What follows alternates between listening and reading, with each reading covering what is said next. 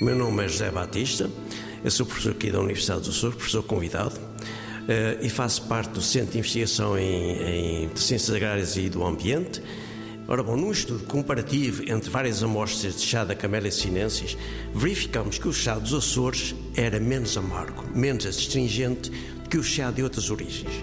Este fato levou-nos a pensar que este, que este deveria conter um aminoácido que é a L-tianina, que é ligeiramente adocicado e que apenas existe nas folhas da Camélia sinense e numa variedade rara de cogumelos não comestíveis.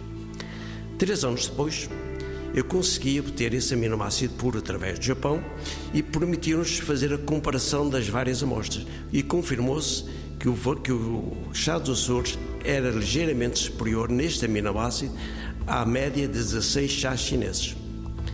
A tianina é um aminoácido neurologicamente ativo que potencia a velocidade de comunicação dos neurotransmissores, estimulando as nossas funções cognitivas e, portanto, prevenindo as doenças neuronais que aumentam com a progressão da idade.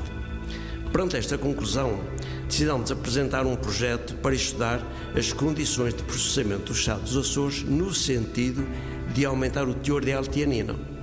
Este estudo permitiu-nos encontrar as condições ideais para aumentar este aminoácido em 60% a 70%, obtendo-se assim um produto de valor acrescentado e diferenciador da região. Este novo tipo de chá penso que estará no mercado cerca daqui a uns dois ou três meses. 90 Segundos de Ciência é uma produção conjunta Antena 1, ITQB e FCSH da Universidade Nova de Lisboa, com o apoio da Nova Artis.